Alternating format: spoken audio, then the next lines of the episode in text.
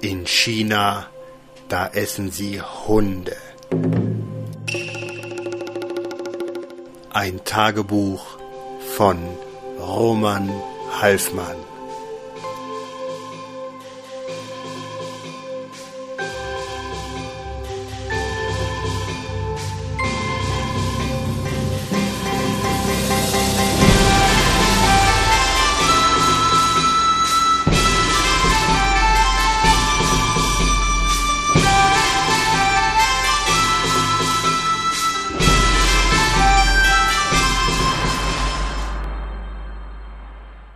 Trinken.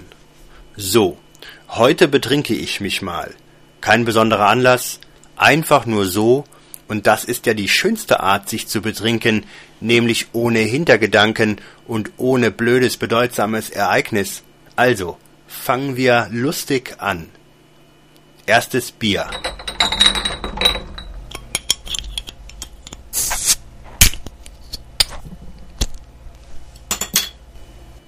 Vor dem ersten Bier kam das Snickers. Ja, hier kann man Snickers kaufen, ist aber sehr teuer und die Riegel werden von den Chinesen eher gemieden.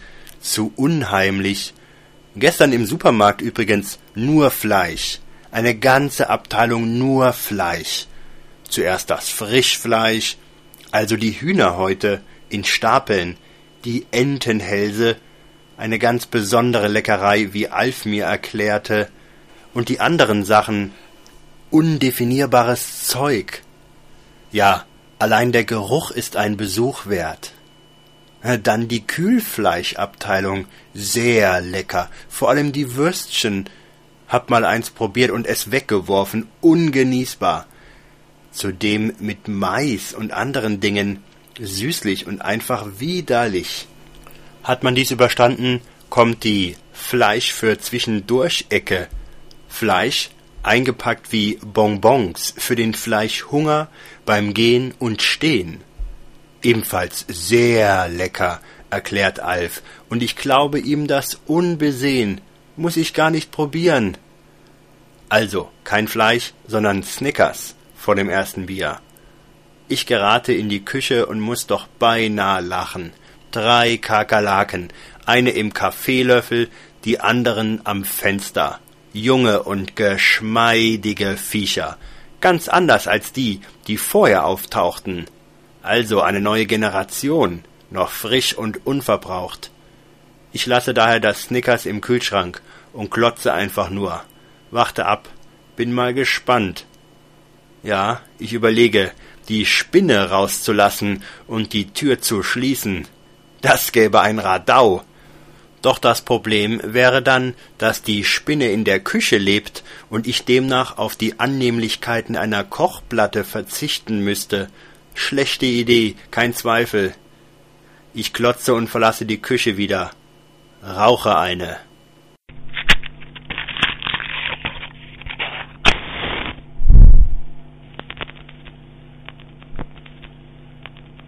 Kehre zurück. Nichts mehr zu sehen. Hm, schlimm. Wo die Dinger sich wohl verkrochen haben. Vielleicht im Topf mit dem Essen. Ja, ich hab gekocht, zum ersten Mal. Reisnudeln mit Gemüse und Ketchup.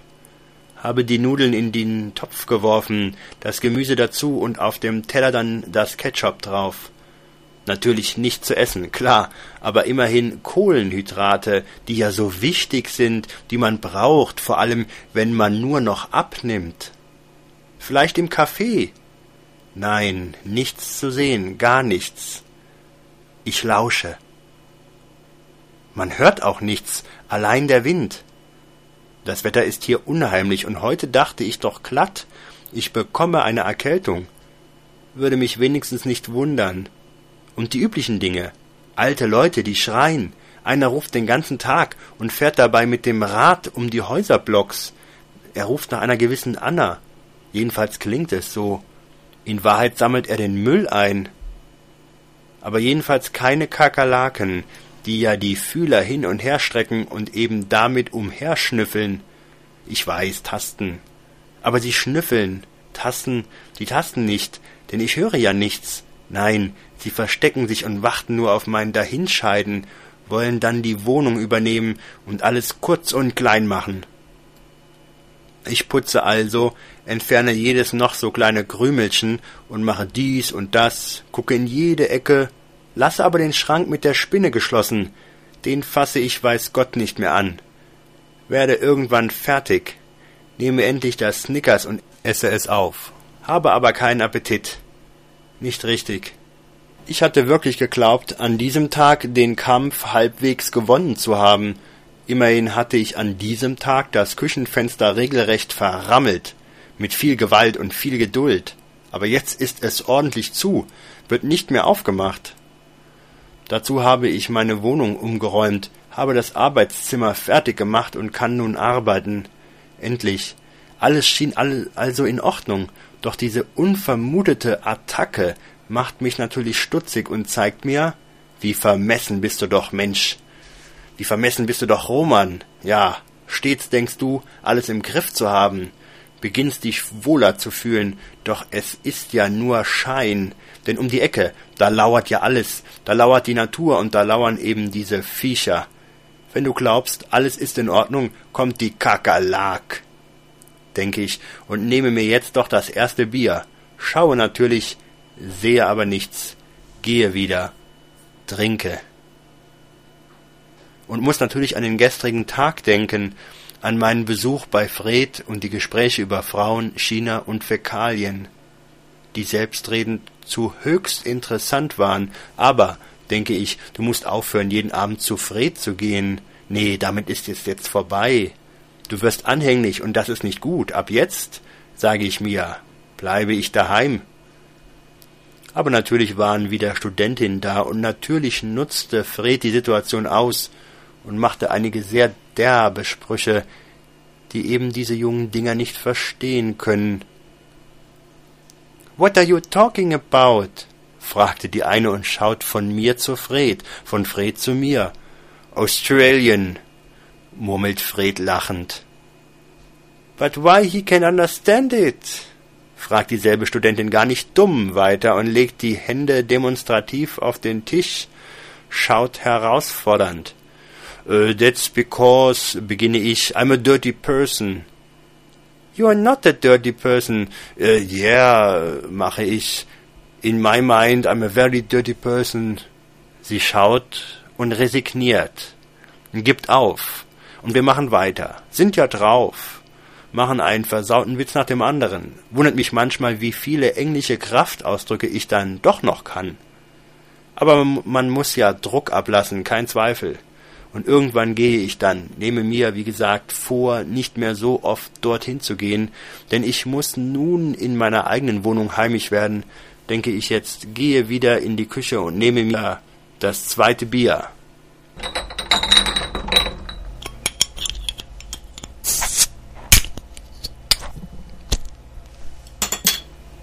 habe wieder nichts gesehen und glaube aber doch nicht, dass es damit erledigt ist. Wie unken die neureichen Schnösel? Eine Kakerlake bedeutet hundert. Drei, also mal wenigstens dreihundert, denke ich. Und dann denke ich an die drei anderen letzte und vorletzte Nacht. Das wären ja schon sechshundert. Und damit, sage ich mir, übertreibst du sicherlich nicht? Wahrscheinlich stecken sie überall in den Ritzen und Löchern, und mir wird mulmig. Mit vielen Dingen komme ich zurecht, doch dies hier ist zu viel, kein Zweifel. Die Spinne, das war es eigentlich schon, das war definitiv das Ende. Und ein weiterer Grund nach Hause zu fahren sofort? Ja, in Mainz aufzutauchen und jedem, der neugierig fragt, zu sagen, dass man eben Probleme bekommen hat in China, weiß der schon. Zwinker, zwinker. Dann gelte ich als reaktionärer Held, denke ich, und eben nicht als Memme, die vor einer Spinne davongelaufen ist. Leicht reden. Spinne, was soll das schon?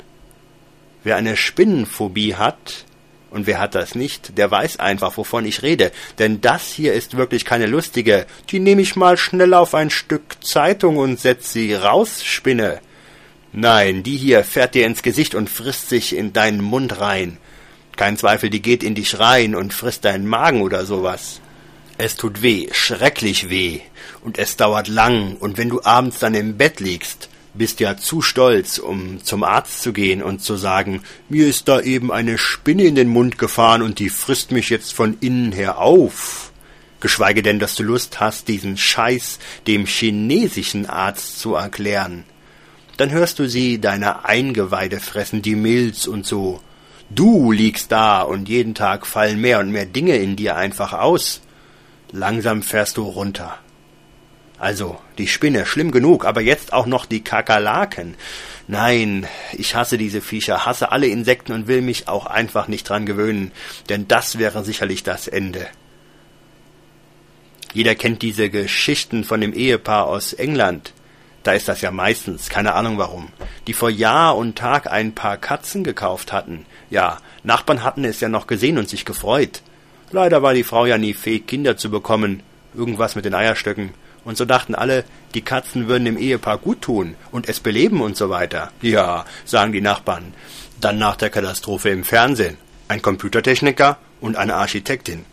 Als sie mit den beiden Kätzchen ins Haus gingen, da wirkten sie so glücklich und die Kätzchen miauten und waren so lieb. Zum Streicheln eben, sagen die Nachbarn. Erst war auch alles in Ordnung, erklären sie, die Nachbarn zeigten die Katzen jedem und waren immer mit ihnen draußen, spielten mit Wollknäueln und so weiter. Doch dann fahren die Nachbarn fort und der Computertechniker legt schützend den Arm um die Architektin, die aber eigentlich im vorzeitigen Ruhestand ist und schon morgens trinkt. Fernet, denn ihr ist langweilig. Dann waren sie plötzlich nicht mehr im Garten. Ja, sagt der dürre Computertechniker, der gar nichts macht, nicht einmal pädophil ist oder sowas. Nein, er hat keine Perversion oder dunkle Seite. Mit einem Grund für den Fernitz seiner Frau. Die kleine Katzenschaukel zerfiel und auch der Kratzbaum, dieser große Baum, den die Nachbarn eigenhändig aus einer Eiche geschnitzt hatten, auch der verfiel und wurde, wurde irgendwann zu Staub. Und von den Nachbarn war nichts mehr zu sehen sagt der Dürre weiter und schaut versonnen. Wenn man sie mal sah, meistens den Mann, dann war der grau, sprach wenig und war alles in allem ein anderer Mensch geworden. Und dann der Gestank, ruft die Architektin, die gerne einen Fernet trinken würde, sich aber wegen der Reporter nicht traut, aber gleich auf dem Klo einen ordentlichen Zug nehmen wird. Sie hat immer eine Flasche im Wasserkasten. Man dachte viel, sagen beide. Ja, vielleicht eine Krankheit oder vielleicht wollten die Nachbarn einfach nichts mehr mit ihren Nachbarn zu tun haben. Man weiß ja nicht, sagt der dürre Computertechniker, holt tief Luft. Aber dass sie schließlich mit über 400 Katzen in einem Zimmer lebten, das hätten wir uns wirklich nicht vorstellen können. 400 Katzen, denke ich und hole mir das dritte Bier.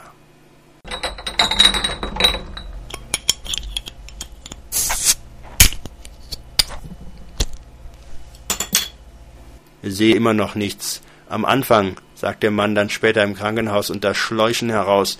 Am Anfang waren es noch zwei Katzen, dann plötzlich sechs, vierundzwanzig. Irgendwann, so er weiter, waren es zu viele, einfach zu viele, um irgendwem was zu sagen. Und da haben wir mitgemacht, oh je. Das ist Gewöhnung, denke ich, und trinke. Erst hast du drei Kakerlaken und denkst dir, wird schon werden. Werde ich mich dran gewöhnen und so. Dann sind es neun und schließlich sind es zweihunderttausend und sie trinken dir dein Bier weg. Aber du hast eben die Kontrolle verloren und kannst niemand mehr irgendwem Bescheid sagen. Schlimm. Genauso schlimm, denke ich sogleich weiter, bin ja jung im Kopf und die Ganglien sind noch schmalzig und voller Saft. Das schwirrt nur so in meinem Kopf, wirklich wahr. Wie heute Nachmittag, als du am Computer hocktest und plötzlich zwei wildfremde Chinesen in deine Wohnung kamen und sofort damit begannen, die Fenster zu reparieren. Man muss sich nur vorstellen, man wäre so einer von denen, die gerne mal masturbieren und dabei Pornos im Internet gucken. Das wäre dann peinlich geworden. Oder die Chinesen hätten gedacht, es wäre so eine europäische Sache. Jedenfalls ist das keine Art, einfach so in die Wohnung zu platzen, doch beschweren kannst du dich ja hier nicht. Sie verstehen ja eh nichts. Also lässt du es, wie es ist und machst einfach weiter. Nicht mit dem Masturbieren, nein, sondern mit dem Arbeiten.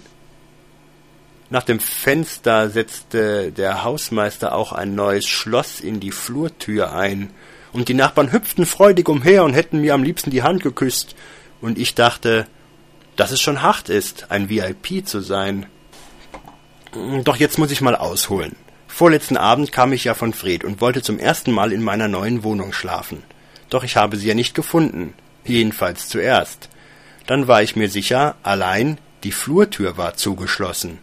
Ich lebe im Erdgeschoss und neben meiner ist noch eine Wohnung. Diesen gemeinsamen Zuweg kann man versperren, was ich aber vorher nicht wusste.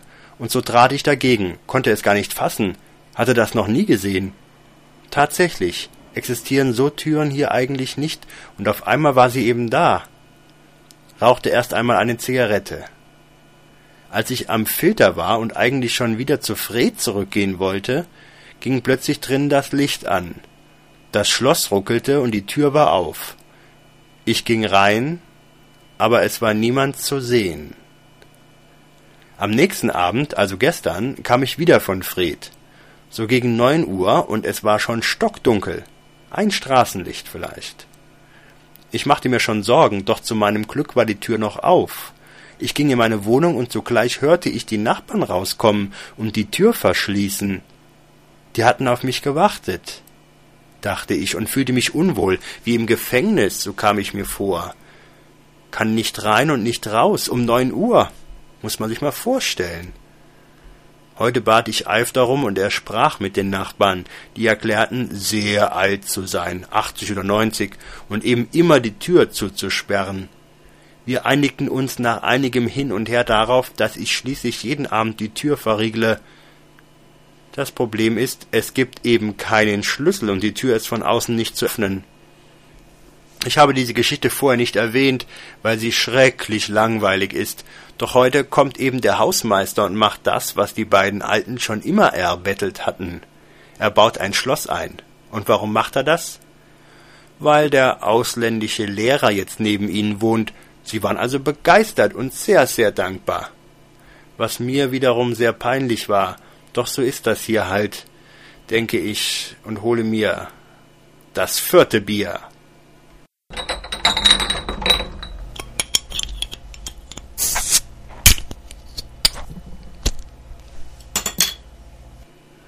Lache jetzt, denn immer noch ist nichts zu sehen. Nein, keine Spur von den Viechern. Was sehr albern ist, denke ich weiter, rauche, denn sie sind ja sicherlich und unzweifelhaft anwesend, verstecken sich aber. Wer wird wohl gewinnen? Frage ich mich und denke an den Mann, der mir heute das Wasser gebracht hat. Man kauft hier kein Wasser. Kann man natürlich auch, aber es macht kaum jemand. Nein, man bestellt große Wasserflaschen, die 18 Liter fassen. Die muss man bestellen und werden dann ins Haus geliefert, mit so einem Teil, mit dem man das Wasser dann abzapfen kann. Jedenfalls kam der Typ heute und bot mir erstmal eine Zigarette an. Und dies, obwohl ich eine im Mund hatte. Gut, ich nahm die Kippe und steckte sie mir hinters Ohr. Dann baute er mir alles auf und ich gab ihm das Geld. Er bot mir wieder eine Zigarette an, die ich mir wieder hinters Ohr steckte, das andere diesmal. Dann erzählte er, Alf übersetzte, von seinem früheren Job. LKW fahren in die Provinz so und so. Auf der Strecke sind schon viele gestorben, sagte er und bietet mir eine Kaufpflanze an. Das machen hier viele. Es ist eine harzige Pflanze, deren Stängel man halbiert und die man eben kaut, nicht isst, denn dann stirbt man. Ich stecke sie neugierig in den Mund und sofort fährt mir alles in den Kopf und Hals. Der Geschmack in den Hals und die Wirkung in den Kopf. Eine Droge, kein Zweifel, eine Droge, die auch noch widerlich schmeckt. Inzwischen redet der Typ weiter und weiter, erzählt, dass ein guter Freund von ihm eben auf dieser Strecke in die Provinz so und so, 17 Stunden Fahrt am Stück, gestorben ist und er nun wiederum froh sei, Wasser hin und her zu fahren. Wir probieren das Wasser und ich spucke die Pflanze aus. Habe in derselben Sekunde, ich lüge sicher nicht, eine Entzündung unten im Zahnfleisch, die selbst jetzt noch spürbar ist. Dann verabschiedeten wir den Typen, was letztlich nur dadurch gelang, indem ich mir Schuhe und Jacke anzog und lauthals verkündete, jetzt wegzugehen. Da ging er dann mit. Ansonsten säße er sicherlich immer noch hier, denke ich, und muss wieder lachen. Denke an seine Spuckerei, die ich aber nicht unterbinden konnte, denn dafür war er einfach zu hart drauf. Denke ich, ja, man muss manchmal vorsichtig sein und darf nicht immer Streit anfangen, denke ich also und hole mir das fünfte Bier.